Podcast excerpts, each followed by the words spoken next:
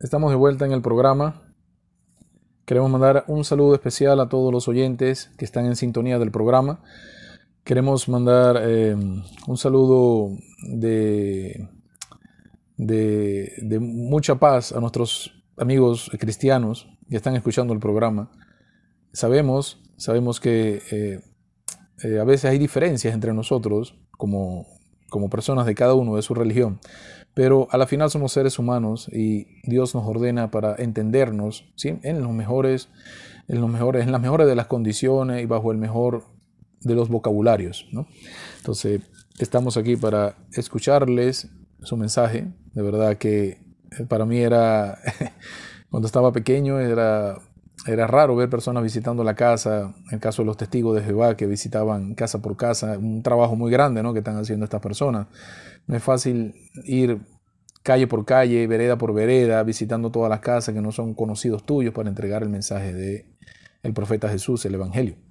No es eso algo que hay que, hay que verlo con mucho ojo bonito, darle, pedirle a Dios que a estas personas les ayude, porque hay que respetarle su creencia y ellos están haciendo un sacrificio inmenso. Entonces, nuestro saludo de paz a todos nuestros amigos cristianos, nuestros vecinos cristianos que pueden estar escuchando el programa, así como todas las otras ramificaciones del cristianismo, los católicos, los evangélicos, eh, que forman parte de la comunidad grande de aquí de Venezuela y de muchas partes del mundo. Nuestro saludo de paz. Assalamu alaikum. no, queremos, no queremos guerra con nadie, queremos paz. Mashallah, habíamos quedado en, el, en la parte del programa, la primera parte, a dar los, los puntos, eh, ya dimos los puntos sobre la Torá, sobre los salmos y el Evangelio. En el Sagrado Corán, el mm, capítulo 17, el viaje nocturno, versículo 106, Allah subhanahu wa ta'ala le dice al profeta Muhammad, este es, es un Corán, es un Corán o Muhammad que hemos dividido en partes para que lo recites a los hombres gradualmente. Y así hemos hecho descender, en, así lo hemos hecho descender en revelaciones sucesivas. En el capítulo 17, repito, versículo 106, le dice Allah subhanahu wa ta'ala, Dios glorificado y altísimo sea, le dice al profeta Muhammad a través del ángel Gabriel, salam, es un Corán que hemos dividido en partes para que lo recites a los hombres gradualmente. Y así lo hemos hecho descender en revelaciones sucesivas. El Sagrado Corán, para información de nuestros oyentes, significa, entre uno de sus significados al español, recitación. Significa recitación, ¿por qué? Porque fue la recitación de Dios Todopoderoso, Allah subhanahu wa ta'ala, al profeta Muhammad sallallahu alayhi wa sallam, que la paz y las bendiciones de Dios Todopoderoso sean con el profeta Muhammad. Ese es una, el concepto del Sagrado Corán. También en el, en el capítulo 25 del Sagrado Corán, llamado el discernimiento, en el primer versículo, dice Allah subhanahu wa ta'ala, Dios glorificado y altísimo sea, dice, bendito sea aquel, refiriéndose al mismo, bendito sea aquel que ha hecho descender a su siervo, respecto al siervo, al profeta Muhammad sallallahu alaihi wasallam, el discernimiento, llamándole al sagrado Corán al-Furqán, una palabra fuerte. Al-Furqán significa el discernimiento. Es otro de, los, de las interpretaciones que tiene el Sagrado Corán para la humanidad. El Sagrado Corán en su contexto general es el, un discernimiento en donde el hombre puede conseguir aclarar todas las dudas que tenía con respecto a Dios, con respecto a los mensajes anteriores y con respecto a sus mensajeros.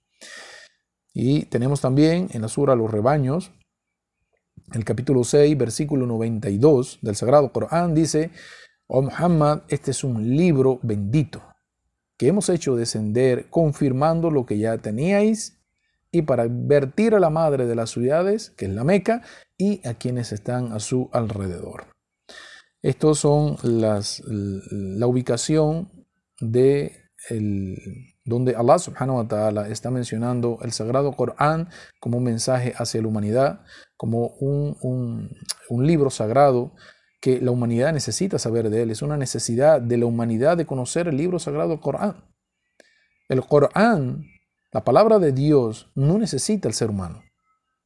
Por el contrario, nosotros los seres humanos necesitamos de la palabra de Dios. Sin la palabra de Dios no somos nada. El Sagrado Corán tiene en el mundo 1443 años fue revelado en un periodo de 23 años de revelaciones. No fueron revelados en un solo libro ni en un solo momento, no, 23 años de la vida profética de Muhammad sallallahu alaihi wasallam. Entonces, aclarado esto, vamos a un punto muy importante. Este, aquí necesitamos eh, ampliar nuestros horizontes eh, de pensamiento, eh, la manera como estamos pensando y cómo estamos viendo las cosas, porque este es un mensaje de parte de Dios a la humanidad, hacia todos los seres humanos. Mensaje, el Corán llama mucho a la gente del libro. ¿Quiénes son la gente del libro? Obviamente los hijos de Israel, que son los que recibieron la Torá, los que recibieron los salmos y los que recibieron el Evangelio y también la gente del libro, aquellos que actualmente se llaman cristianos. Allah subhanahu wa ta'ala los, los define en el Sagrado Corán como los An-Nasar, los An-Nasar que fueron los apoyadores del profeta Jesús, alayhi salam. Entonces, vamos a entender algo, respetados hermanos y hermanas en el Islam, respetados oyentes. Dios Todopoderoso, Dios Todopoderoso, ha utilizado a sus mensajeros como el medio de conexión entre él y la humanidad. Es decir, Allah subhanahu wa ta'ala, Dios glorificado y altísimo seda, ha revelado exclusivamente a los hombres que él seleccionó como profetas y mensajeros los mensajes y revelaciones para la humanidad.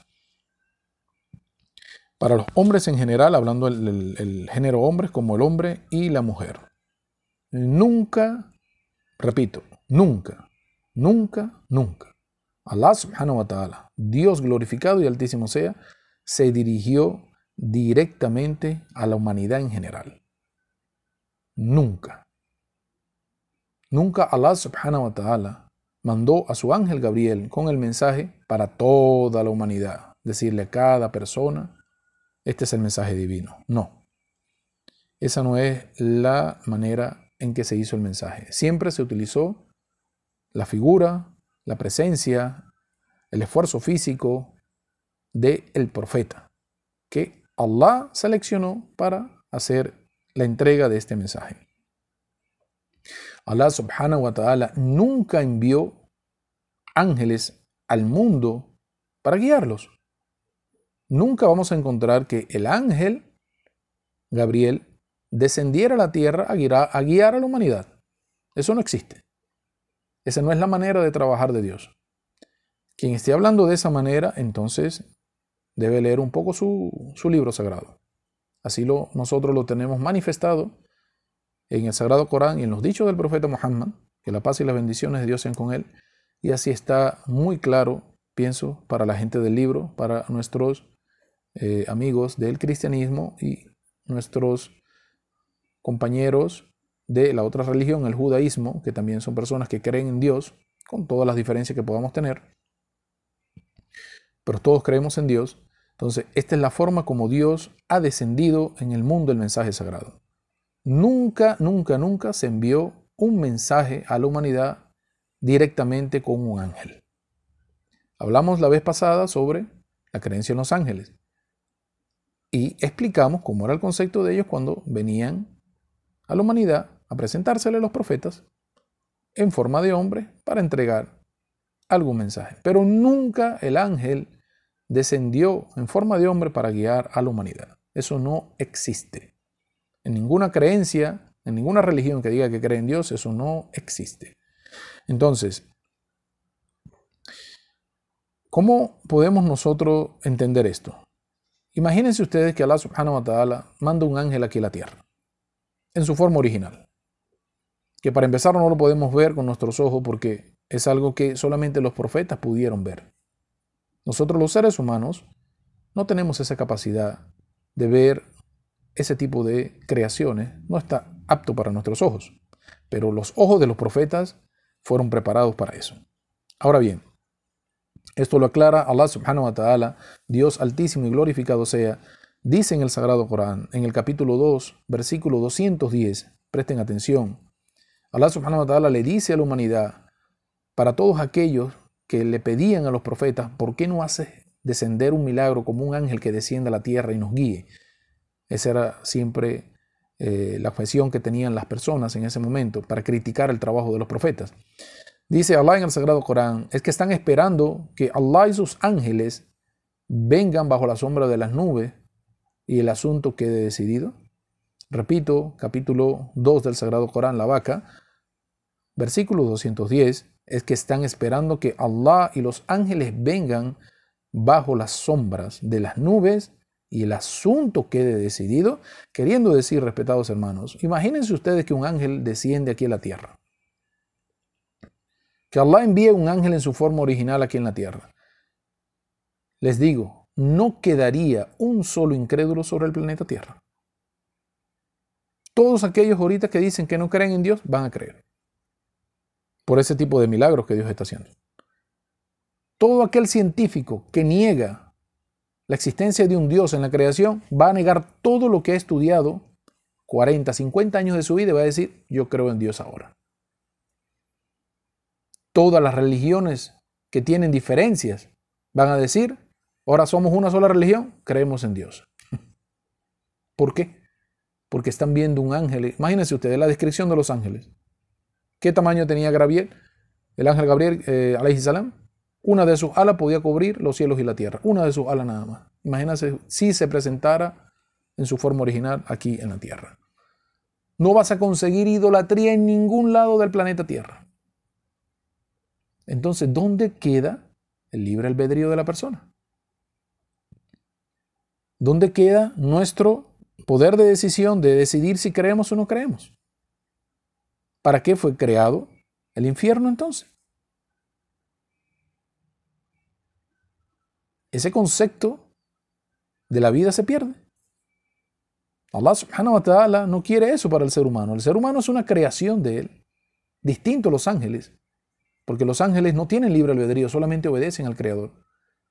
Pero nosotros en esta vida estamos para esto, para reflexionar sobre la grandeza de Dios en el mundo cuando miramos el cielo, que no tiene ni un solo pilar, y vemos cómo está sostenido desde el inicio de la vida en el mundo hasta ahorita.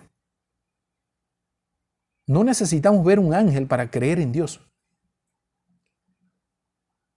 Por eso es totalmente falso la teoría de algunas personas en el cristianismo que dicen de que el Espíritu Santo vino a guiarnos después del profeta Jesús. Totalmente falso. Imagínense ustedes, imagínense ustedes que Allah subhanahu wa ta'ala abra las puertas del cielo para que la gente pueda ver los cielos que Él ha creado. Podemos ver esta parte azul arriba de nosotros. Imagínense usted que Él, con su poder inmenso, abra eso para que nosotros lo podamos ver. No va, a quedar, no va a quedar en la tierra un solo incrédulo. No va a quedar un solo hombre o mujer que no pida perdón a una persona que le haya hecho algo. Entonces, no es así la vida. Porque todo el mundo fuera creyente. Dios dice en el Sagrado Corán, si yo quisiera todo el mundo fuera creyente, pero no es así. Para eso envié yo a los profetas y los mensajeros con milagros, para que tú creeras en Él y en el mensaje con el que yo lo estoy enviando. Entonces, queremos aprovechar la oportunidad en esta parte del programa para llamar a nuestros amigos del cristianismo eh, cuando están afirmando en sus congregaciones, en sus iglesias, que ellos son, se hacen llamar a sí mismos profetas. Incluso las mujeres de sus congregaciones hacen llamarse profetas también. Nosotros le respetamos a cada persona su derecho a, a expandir su religión o a decir lo que quiera, porque eso es un derecho de la persona. Pero lamentablemente queremos que ustedes reflexionen de nosotros de parte de Conociendo el Islam. Queremos llamar a todos nuestros amigos del cristianismo para que por favor dejen de mentirse a ustedes mismos. Dejen de mentirle a las demás personas cuando dicen que ustedes son profetas. Profeta es una persona que fue designada directamente por Dios el, rango de un ser humano para llegar a profeta no fue dado por él mismo al decir que él es profeta. Fue dado directamente por Dios. ¿Cómo? ¿Cómo fue dado? Hay muchas formas. La más conocida, el ángel Gabriel descendía hasta la persona, el profeta, y le decía, Allah te informa que tú eres el profeta y el mensajero de este tiempo. Y ahí empieza la revelación. El profeta no comunica nada de su corazón, comunica lo que viene desde el cielo. Entonces, con mucha responsabilidad, nosotros queremos llamar a estas personas que recapaciten en lo que están diciéndole a sus feligreses en las iglesias. Es nuestro consejo. No queremos y pedimos disculpa desde parte del programa si estamos haciendo sentir mal a alguien en el cristianismo. No es nuestra intención, solo queremos darle el mejor de nuestros consejos en el Islam para que ustedes como personas puedan entender la religión en el mundo, puedan entender el concepto de la religión en el mundo. Allah subhanahu wa ta'ala designaba un profeta, lo escogía para él lo seleccionaba dentro de todo el grupo de personas, hombres, ojo, hombres, no mujeres. No existe mención de que existió una mujer con el rango de profeta. Si ustedes lo tienen en la Biblia, entonces búsquenlo. Ese rango no existe.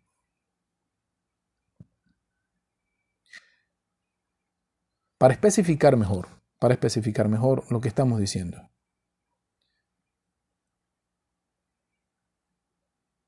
Desde el inicio de la creación, desde el profeta Adán, el linaje de Adán,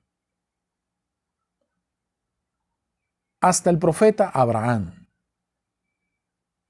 pasando por Noé, pasando por Hud, pasando por Saleh, pasando por Idris, Enoch, el profeta, todos son profetas y mensajeros.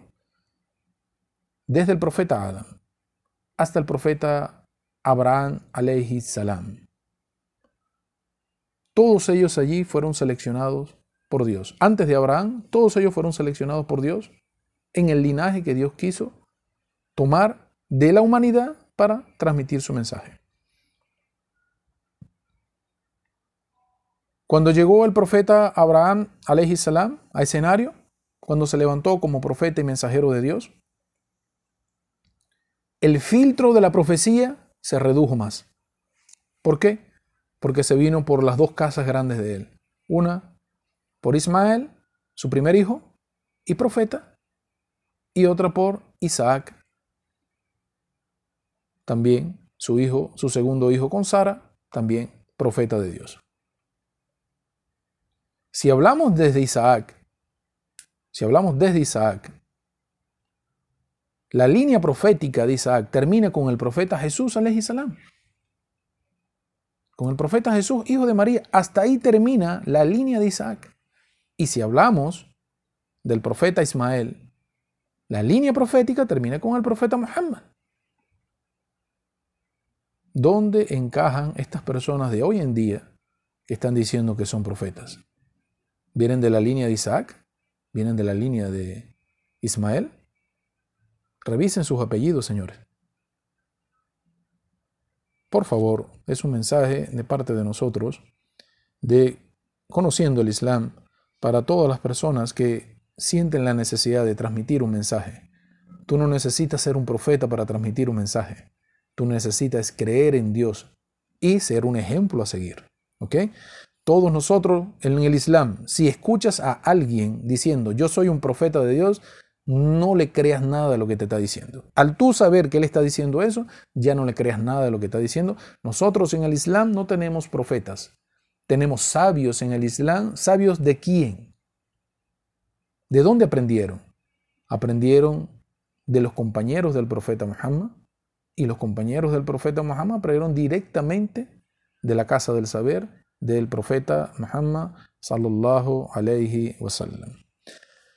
Con esto, con este mensaje, vamos a hacer la primera pausa eh, de la primera hora del programa. No, no sin antes decirles que estamos, este, pueden comunicarse con nosotros al 0286, teléfono de aquí del FM, 961-2341, al teléfono de nuestro amigo Said 0414-093-0530. Saludos, hermano Said. sé que estás en sintonía. Saludos a ti y a tu familia, hermano. Te queremos mucho. Y a nuestro querido también un saludo a nuestro amigo Barbas, que debe estar trabajando ahorita. No vino al FM porque tiene compromisos laborales. Y al 0414-192-4502. Eh, volvemos entre un momento. Salam alaikum.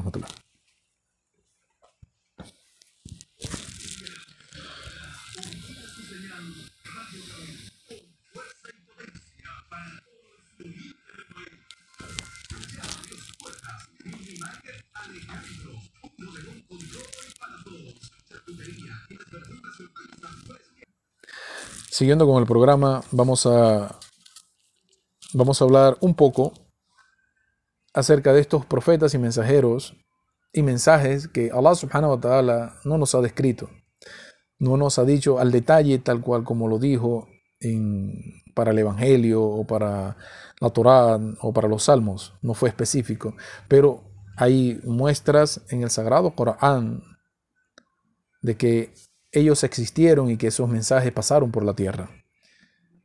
Pero solamente Dios sabe en el tiempo que los mandó los nombres de los profetas que fueron y el mensaje que tenían esos profetas que entregarle a la humanidad.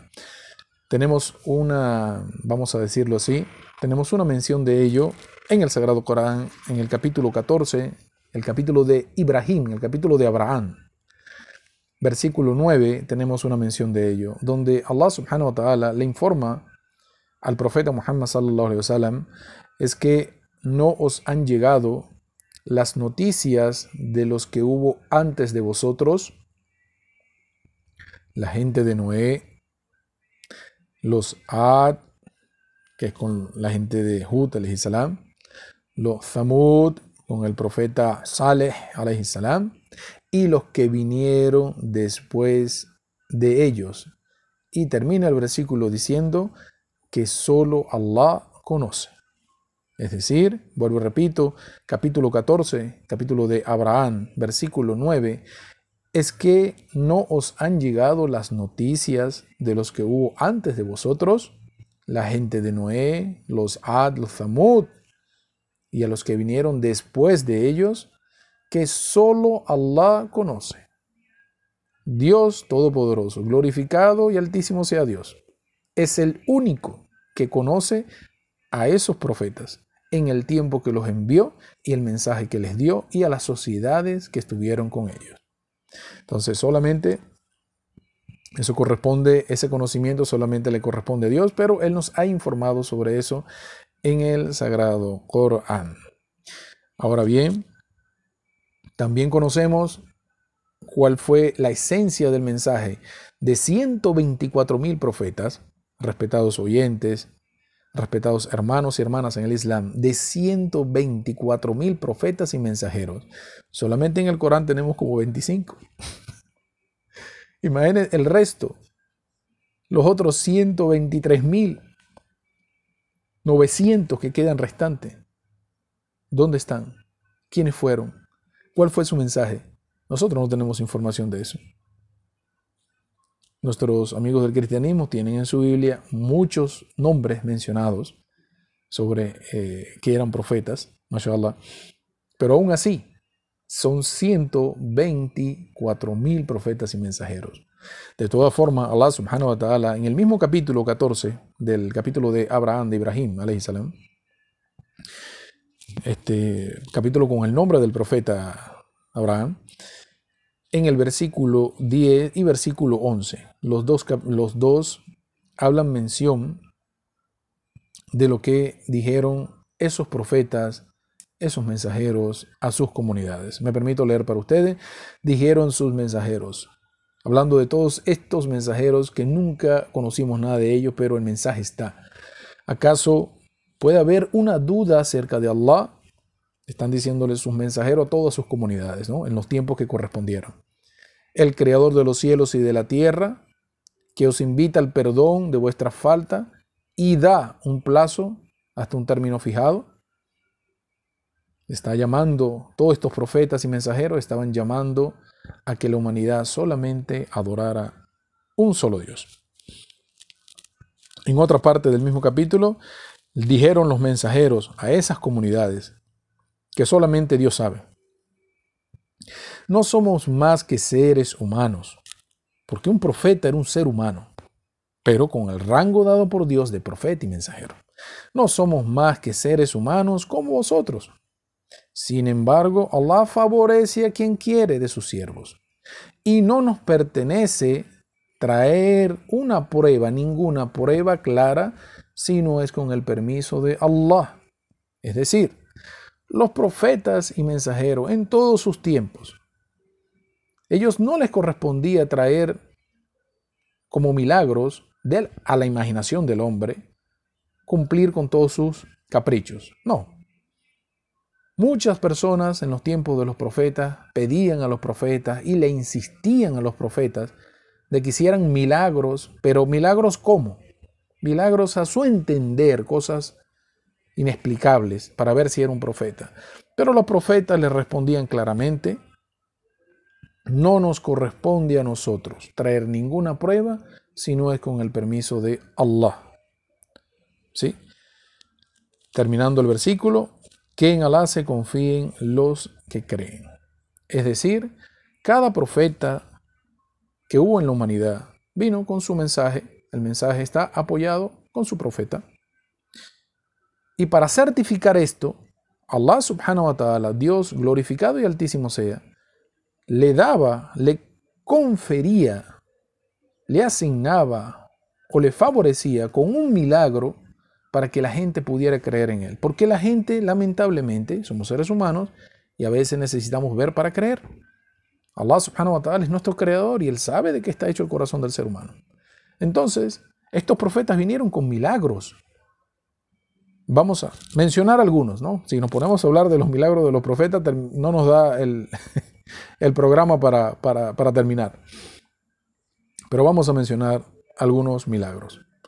Primer milagro que podemos citar de la vida del profeta Saleh, alayhi salam, Está mencionado en el Sagrado Corán, está mencionado también en la Biblia. Hablamos de, la historia de él hace dos, tres programas atrás. El profeta Saleh, su comunidad se reunió con él y les dijo, vamos, que si tú de verdad eres un profeta de Dios, tráenos para nosotros una clara evidencia de eso. Ah, caramba, esta gente estaba pidiendo.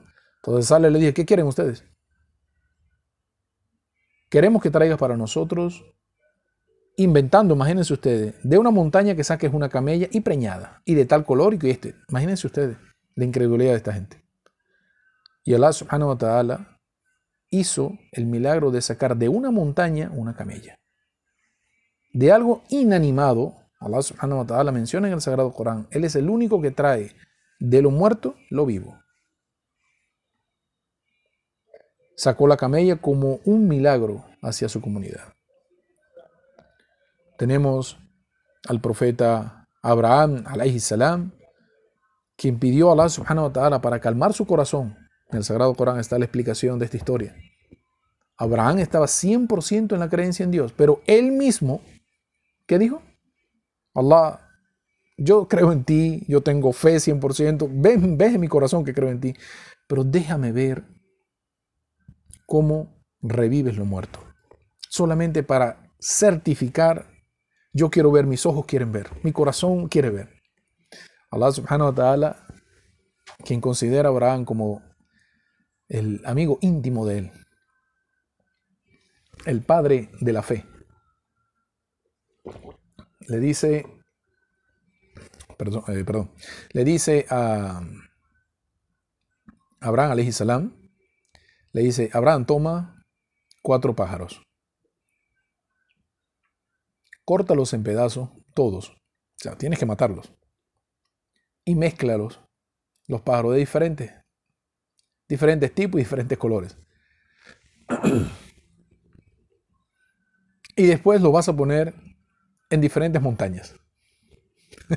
Imagínense ustedes todo el trabajo, porque los pájaros no, iban a venir solo, había que cazarlos. Segundo, tenía que mancharse las manos de sangre porque tenía que matarlos a cada uno y despedazarlos.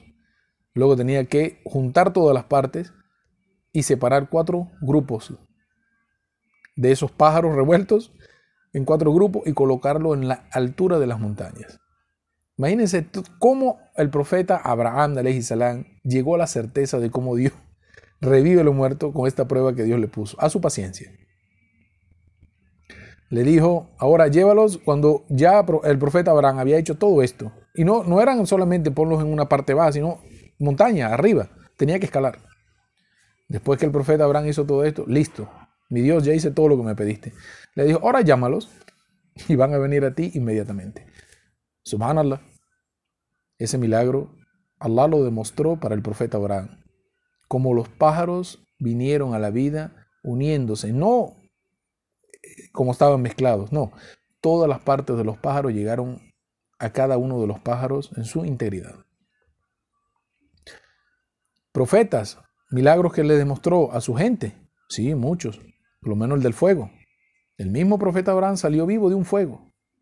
Después de 40 días en una hoguera, salió como si nada. Esos fueron milagros que Dios le dio a los profetas. El fuego que quema todo, que forma parte, una muestra del fuego del infierno en una proporción muy mínima, la que se puede ver aquí en la tierra. Esta proporción de fuego se prendió una hoguera para Abraham y Dios dijo al fuego, tú tienes que ser frío para Abraham ahora. El concepto con el que te crees que quemes todo, pero no. Hoy vas a ser frío para Abraham. Esos son milagros que le dio Dios a sus profetas. En el caso del profeta Moisés, que la paz y las bendiciones de Dios sean con el profeta Moisés, profeta grande en el Islam. Perdón. Abrió para él que el mar entero. El Nilo completo. Y no solamente lo abrió, miren el milagro, el milagro de Noé no está bien visto desde la parte eh, cinematógrafa, cinematógrafa perdón, del cine, Hollywood, cuando sacaron la película de Noé, perdón, de Moisés, perdón, de cómo abría el mar. Una película muy vieja, pero que recuerdo muy bien. Me, me, hicieron, lo tengo que reconocer, me hicieron ver esa película. No le voy a decir que no la disfruté, porque ahorita me acuerdo claramente de lo que la película contenía. Pero en esas en esas escenas muestran, muestran el mar que se habla en un solo sentido, o sea, un solo canal. Cuando el profeta Muhammad sallallahu alaihi wasallam contó la historia del profeta Moisés, de Musa salam, nos dijo, no fue un solo canal. ¿Quién le dijo a ustedes que fue una sola tribu? ¿Cuántas tribus fueron? Sí, exactamente, fueron 12 tribus.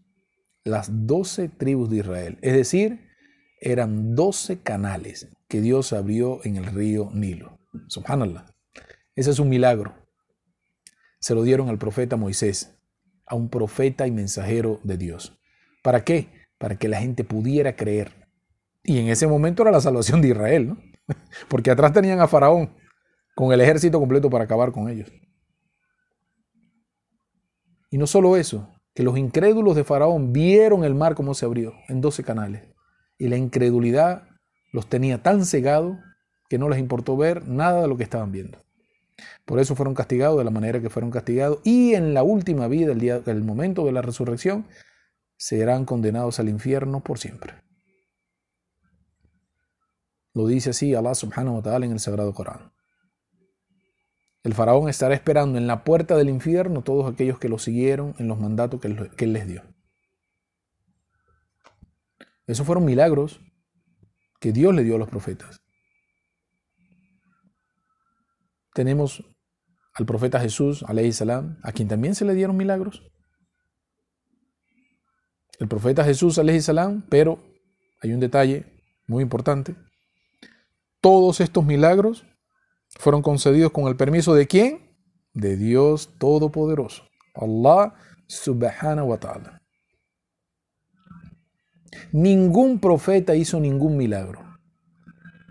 Una vez le preguntaron en un debate a un cristiano, le digo, le preguntaron, un musulmán le preguntó, le dijo, dime un solo milagro que haya hecho Jesús.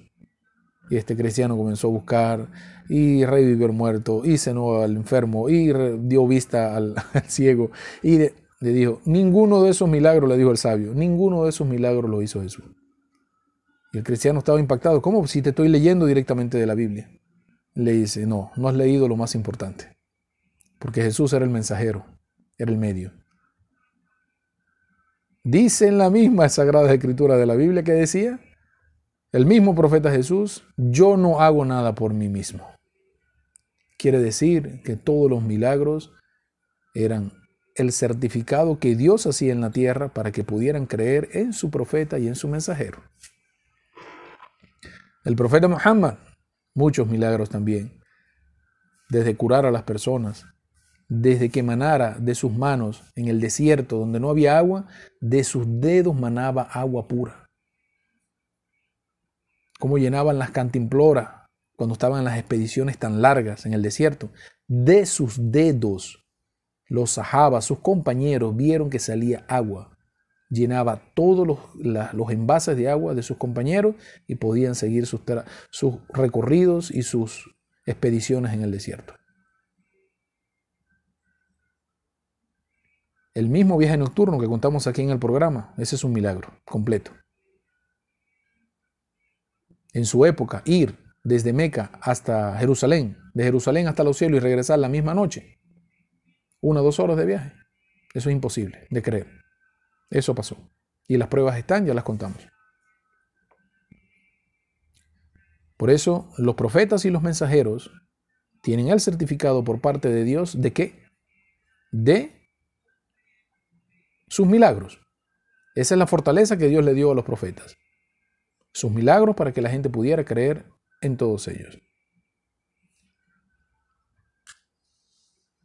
Hay un punto también muy importante, vamos a tocarlo antes de ir a la tercera pausa del programa. Los mensajes que Dios envió a la tierra con sus profetas y mensajeros, estos, estos mensajes estaban eh, relacionados. Es decir, nadie puede decir, creo en el mensaje que Dios envió, pero no creo en el mensajero. Ni nadie puede decir, creo en el mensajero, pero no creo en el mensaje con el que vino. Ellos están relacionados en sí. Entonces, estos mensajes que llegaron a la humanidad por parte de Dios fueron sufriendo una serie de transformaciones a lo largo de la humanidad. Ya vamos a explicar de lo que estamos hablando. Vamos a dar un ejemplo claro. En la época del profeta Adán, el primer hombre, en esa primera civilización, cuando solamente existía un hombre y una sola mujer, no había más humanidad. ¿Cómo se hizo la creación? Ya lo explicamos en el programa, pero queremos repetirlo para beneficio de ustedes y para beneficio mío propio, que soy quien les está hablando. ¿Cómo fue el inicio de la humanidad? No se descendieron humanos a la tierra de una vez, no. Se descendió el hombre y la mujer nada más. Adán y su esposa Eva, Agua. Negamos totalmente la existencia de otra mujer, como han salido por ahí algunas personas del cristianismo que dicen que Lili, había una mujer llamada Lili, no sé de dónde lo sacan, de verdad. Mi respeto a todos ellos, pero no sé de dónde sacan eso a la gente. Solamente existía un hombre y una mujer. El profeta Adán y su esposa Agua. De ahí venimos todos nosotros. Ahora bien, ¿cómo, se, cómo creció la humanidad? ¿Cuál fue la orden de Dios para eso? Eva cada vez que quedaba embarazada, quedaba embarazada de gemelos. Habían dos hijos para ella, el varón y la hembra. El niño y la niña. Cada embarazo que ella tuvo. Y obviamente las naciones anteriores vivían mucho tiempo, el profeta Adán vivió mil años. Cada vez que Eva quedaba embarazada, venía gemelos. No hubo un parto que ella, no, paría un solo hijo, no, no, todos eran gemelos. Después que los niños, eso sí que los, hijos y la descendencia de edad era muy grande, cuando ya tenían la edad para casarse, Dios le permitió a la sociedad del profeta Adán que los hijos se podían casar entre sí. Lo que hoy conocemos como el incesto, Dios lo permitió en ese momento, pero ¿cómo? Que el niño de un parto se podía casar con la niña de otro parto. Estaba prohibido casarse con su gemela. Dios le prohibió eso. Le dijo, no, no se puede casar con su misma hermana. Se puede casar con la hermana de otro parto que haya tenido. Cuando vinieron ya, que ya la humanidad se había crecido, ya había la forma de la humanidad, ya estaba listo, ya habían generaciones de Adán, Allah subhanahu wa ta'ala prohibió al profeta Adán que ya de él y de su, de su esposa Eva, ya sus hermanos pudieran casarse nuevamente. Eso fue prohibido. Hasta este momento la prohibición del incesto está totalmente prohibida, erradicada de los mensajes sagrados. Fue nada más al inicio de la creación cuando se decidió de que esto fuera de esta manera para que la humanidad diera inicio en el mundo y comenzaran los hombres a transitar en el mundo. Ya posteriormente se quitó esta orden, ya que la humanidad estaba entera, ya ellos podían hacer sus vidas y ya ellos eh, tenían prohibido de los hijos de de los hijos de Adán y Eva, ya no tenían permiso para casarse de esa manera, entre hermanos. Su descendencia, nosotros no podemos casar a, nuestros hijos con sus hermanas totalmente prohibido en toda la legislación de Dios. Al inicio, otra cosa. Vamos a ir al, tercer corto del programa y después regresamos para el final, ya para terminar con el, cuarto, el tercero y cuarto pilar de la religión.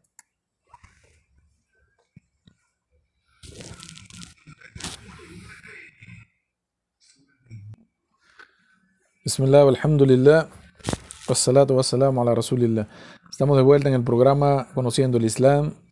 Queremos mandar un saludo a todos nuestros hermanos musulmanes de la comunidad de Unare, de San Félix, del Tigre, de Puerto La Cruz, eh, a la gente de Caracas, a la gente de Valencia, a la gente de El Zulia, Punto Fijo, en fin, a todos nuestros hermanos musulmanes allá en la isla de Margarita.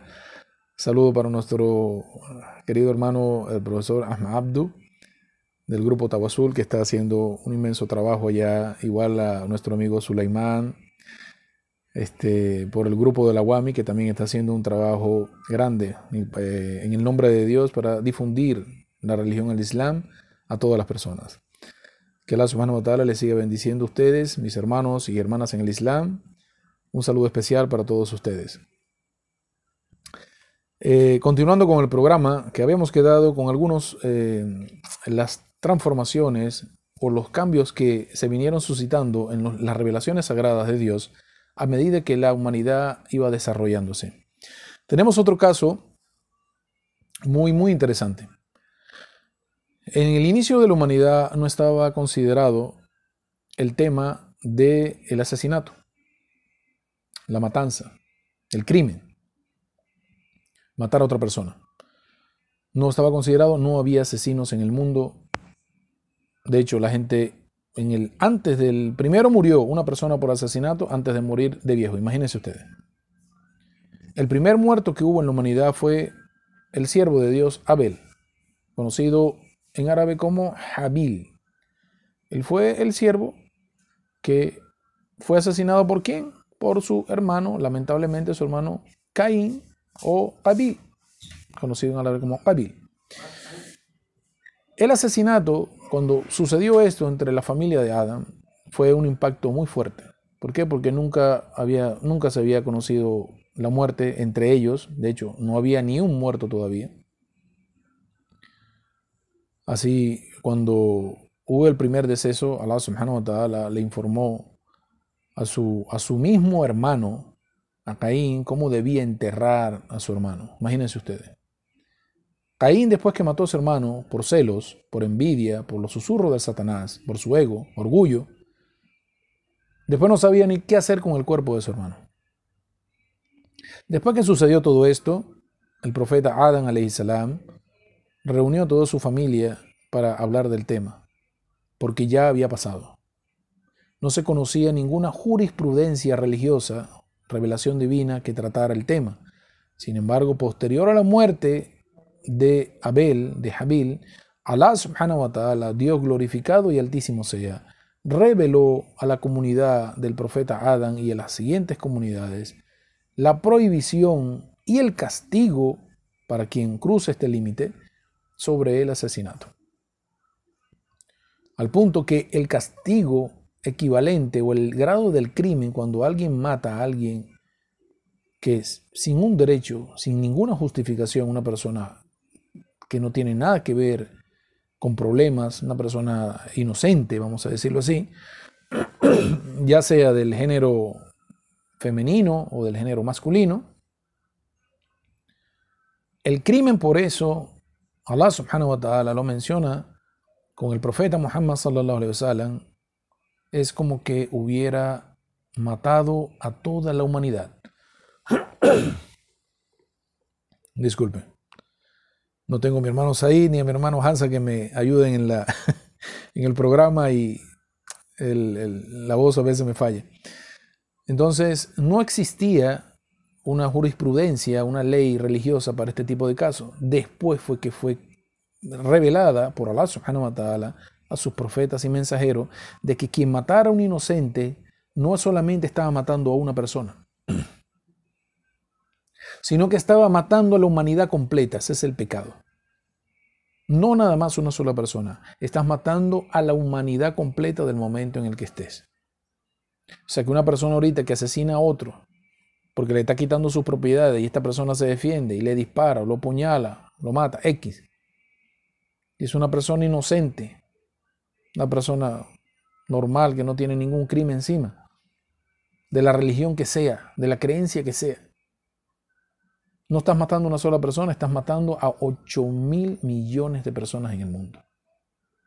Como que estuvieras matando a la humanidad completa, hermano. Aparte de eso, también se descendió la jurisprudencia de que quien matara injustamente a otra persona, a la persona le va a caer ese pecado, pero al, a Caín, que es el a Caín, que es el primer hombre que asesinó en el mundo, también le cae una parte de ese pecado. Imagínense ustedes, por ser el primer asesino en la humanidad. Esto es otro de los cambios que ha tenido la ley de Dios a lo largo de transcurrir del hombre en la tierra. Vamos a hablar otro ejemplo para saber otros casos que se han visto de estos cambios. Es como que Dios estuviera llevando ajuste a la sociedad a medida que ella va desarrollando su pasar en la vida. Otro ejemplo lo tenemos eh, anteriormente en la sociedad de los hijos de Israel. Estamos hablando de las comunidades anteriores a nosotros, muchos, muchos años, miles de años atrás estamos hablando. Las comunidades anteriores de los hijos de Israel era Allah subhanahu wa ta'ala, Dios altísimo y glorificado sea, era muy estricto con ellos, muy riguroso. Muy, muy estricto.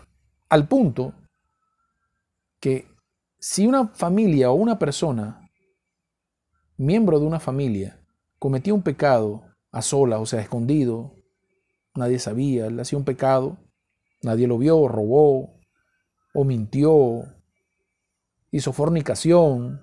Ok. Él lo hizo sola, piensa que nadie lo vio. Allah subhanahu wa ta'ala mandaba a los ángeles para que escribieran en la puerta de su casa el pecado que había cometido. Como una deshonra, una humillación para él dentro de la sociedad. Para que las demás personas dijeran, mira, ahí está un fornicador, ahí está un ladrón, ahí está un mentiroso, Ahí está un embustero. Escribían los ángeles en las puertas de las familias los pecados que estaban haciendo. Así los hijos de Israel se mantenían por el carril correcto. Pero ya en el tiempo, el último de los profetas y mensajeros por el linaje de Isaac, que es el profeta Jesús, salam, en su tiempo ya eso, esa práctica no existía. Ya él no, cuando llegó a su momento, no, no había ese tipo de decisiones por parte de Dios a los hijos de Israel.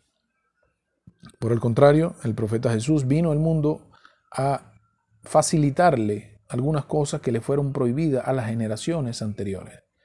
Inshallah, vamos a hacer un, programa de, esa, de, ese tipo de cosas, algo, algo, algo, porque la gente piensa que el profeta Jesús vino a autorizarles a tomar a tomar eh, vino, a comer cochino, cosas así, ¿no? No, él vino a autorizarnos unas cosas. No, no, no, hermano. Él vino a facilitarle, sí, vino a facilitarle, pero hay que saber qué tipo de facilidades el profeta Jesús le dio a los hijos de Israel en el tiempo cuando él estuvo allá en Tierra Santa, en Palestina, Jerusalén. Entonces, vamos a dar eh, otro de los ejemplos para entender cómo ha sido el mensaje de Dios a través de los años con sus profetas y mensajeros. Y este tema es que es un poquito fuerte, es un poquito de repente muy polémico, pero hay que decirlo porque esa es la, la manera de transmitir el mensaje, no podemos ocultar las cosas, hay que decirlas.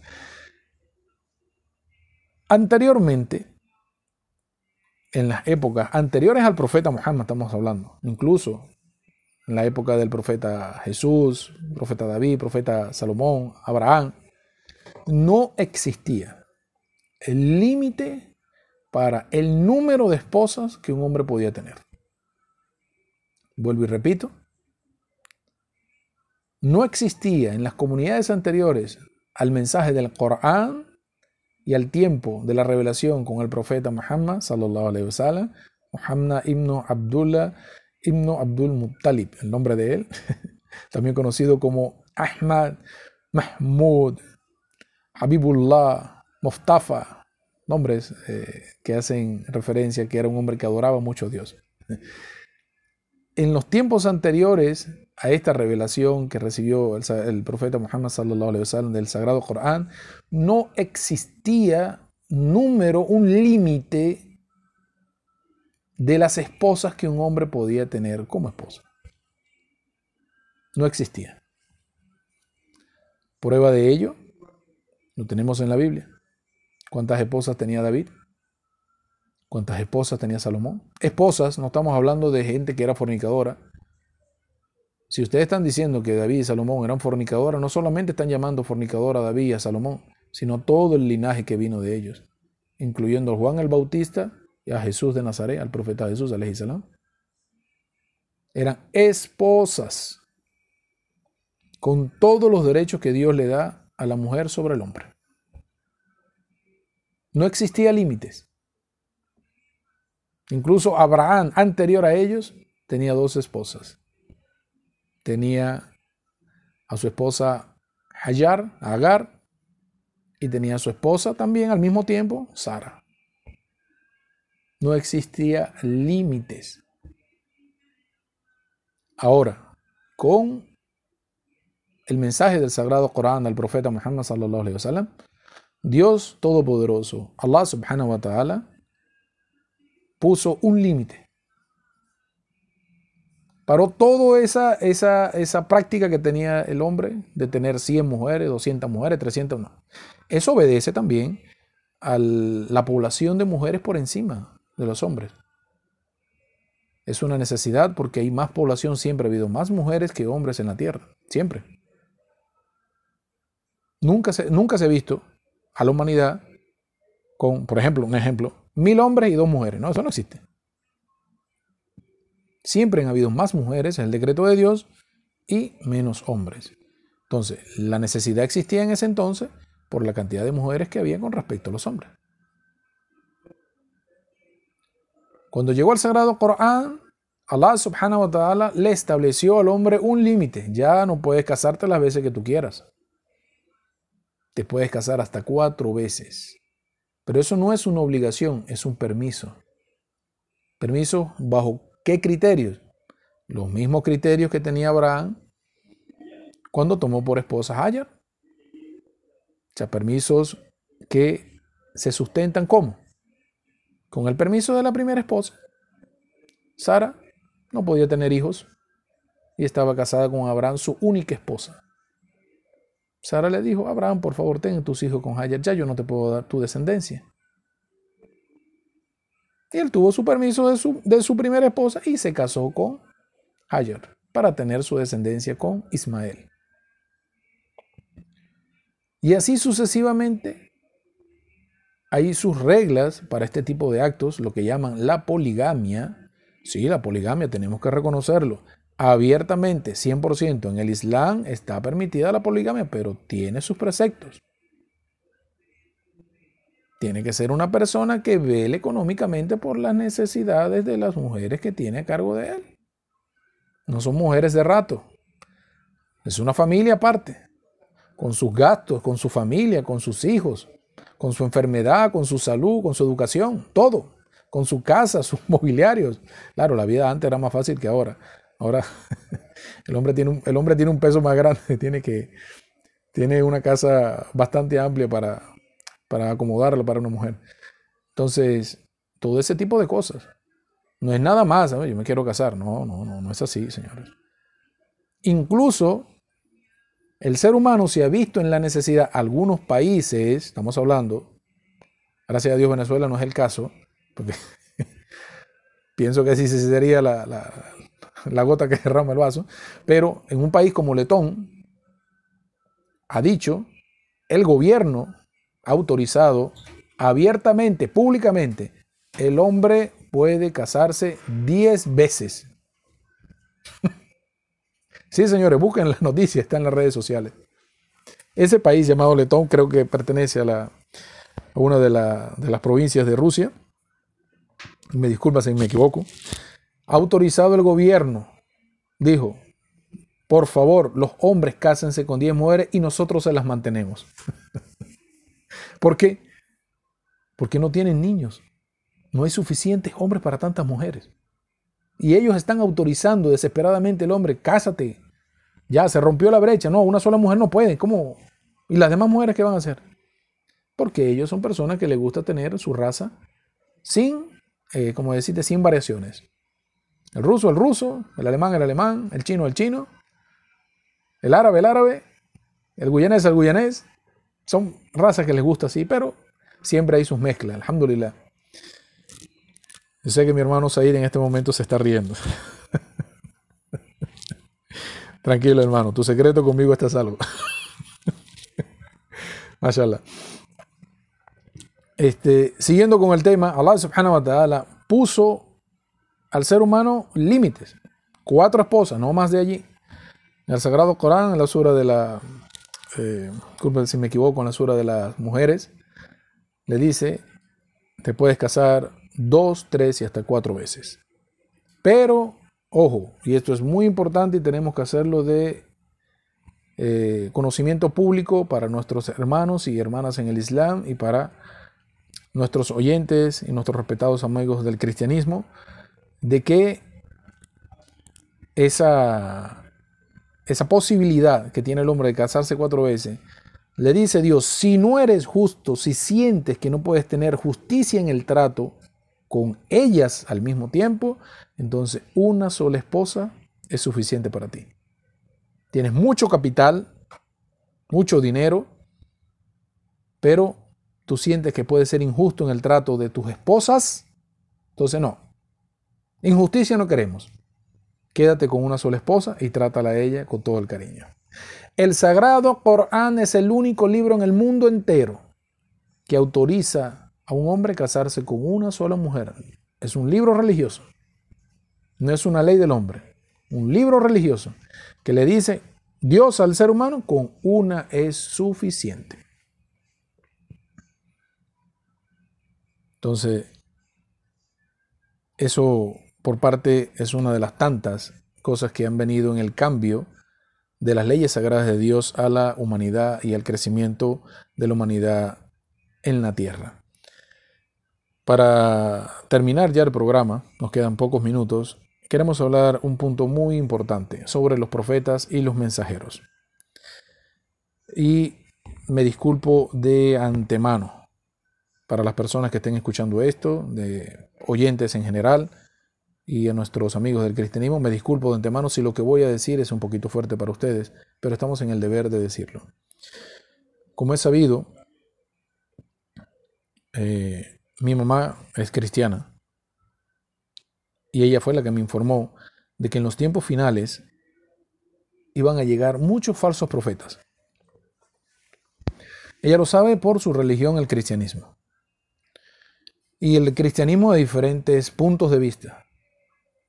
Mi mamá, si mis saludos a mi madre si está escuchando el programa. Bendición, mamá, te quiero mucho. Ella fue una mujer que pasó por varias ramas del cristianismo Y después ya por cansancio de su vida, ya no podía seguir andando buscando, ya se quedó tranquilo con una de las ramas. Eh, o sea, ya cristiano normal, cristiano, no sé cómo se le dice a ese tipo de cristiano, ya está tranquila, pues, no, no, hace mucho, no hace mucho desorden. Ella va tranquila, se queda con su creencia, ya no está ahora visitando cada, cada ramificación del cristianismo. Ella me informó de esto. Me dijo, en los tiempos finales iban a venir falsos profetas. El profeta Muhammad sallallahu alaihi wasallam nos informó de lo mismo a nosotros en el Islam. Es por ello que me, me, permito leer para ustedes, en lo que queda del programa, quiero compartir con ustedes un versículo del Sagrado Corán en un capítulo llamado La Consulta. Un permiso. Disculpen. Capítulo 42 del Sagrado Corán llamado La Consulta. Versículo 51 del Sagrado Corán. Dice Dios en el Sagrado Corán, Bismillah ar-Rahman rahim no es propio de Allah, de Dios, que le hable a ningún ser humano. Voy a repetir, no es propio de Dios que le hable a ningún ser humano, excepto por inspiración. Y está hablando en este caso de los profetas y mensajeros que él seleccionó en la tierra. Estamos hablando estas dos horas de todo el linaje y toda la, toda la, por dónde se vino la, las revelaciones de Dios en la descendencia de Adán salam. Repito, dice Dios en el Sagrado Corán, no es propio que Allah le hable a ningún ser humano excepto por inspiración. Adicionalmente dice, o a través de un velo. ¿A qué se refiere el velo? Vamos a dar un ejemplo, como el caso del profeta Moisés, quien vio una gran luz en forma de fuego al acercarse a esa a ese fuego que él vio que era fuego, pero a la final era un árbol con mucha luz en el, en el desierto de en el desierto un valle llamado Toba. Llegó allí y allí Dios le habló. Eso es un velo, es una protección para el profeta, porque ningún profeta soporta la presencia de Dios, ni los ángeles la soportan. Los ángeles tienen, en el caso del ángel Gabriel, tiene 70 barreras para proteger al ángel Gabriel de la presencia de Dios. No porque sea un Dios malo, sino porque es la fuerza, la luz que Él emite. Y Él es muy bondadoso con toda su creación. Entonces, este velo se refiere a eso. Seguimos, o por medio de enviar a un mensajero. O por medio de enviar a un mensajero. Es decir, al ángel Gabriel que enviaba a sus profetas y mensajeros. Enviar a un mensajero que le inspire con su permiso, con el permiso de Dios, lo que él quiera. Termina el versículo del Sagrado Corán, realmente Él es el excelso, el sabio. Estos son los requisitos para que una persona sea un profeta y un mensajero de Dios. Y ya el ciclo de los profetas y mensajeros se ha cerrado desde el profeta Adán con un cierre hasta el profeta Muhammad sallallahu alaihi wasallam. El profeta Muhammad sallallahu alaihi wasallam dijo que en los tiempos finales iban a venir 30 falsos profetas. Repito, palabra de nuestro querido profeta Muhammad sallallahu alaihi wasallam, que Dios le dé mucha paz al profeta Muhammad, iban a venir 30 grandes mentirosos profetas. Todos ellos van a decir, yo soy un enviado de Dios. Yo soy un enviado de Dios, yo soy un enviado de Dios. Pero hay uno de ellos que es el máximo total, que se llama el anticristo, que él también va a decir, yo soy un enviado de Dios y a la final va a decir, yo soy Dios mismo. Entonces, con esto, señores, ya no nos queda sino despedirnos. Gracias a todos por escucharnos. Este, no sin antes agradecer al señor Rider Quintero por su permiso aquí en la emisora de transmitir Conociendo el Islam. Eh, con la administración de la señora Marcia Borges, nuestro querido amigo el señor Lenín Lira, que está en los controles, y de parte aquí su amigo el señor Omar, Estamos a la orden. Gracias por escucharnos. Assalamu alaikum warahmatullah. Que tengan un feliz fin de semana. Y los dejo con el señor Sa Sa Sadit Marrero con el programa Sábado de Fiesta, señores. Que disfruten el programa a continuación. Assalamu alaikum wa rahmatullahi wa barakatuh.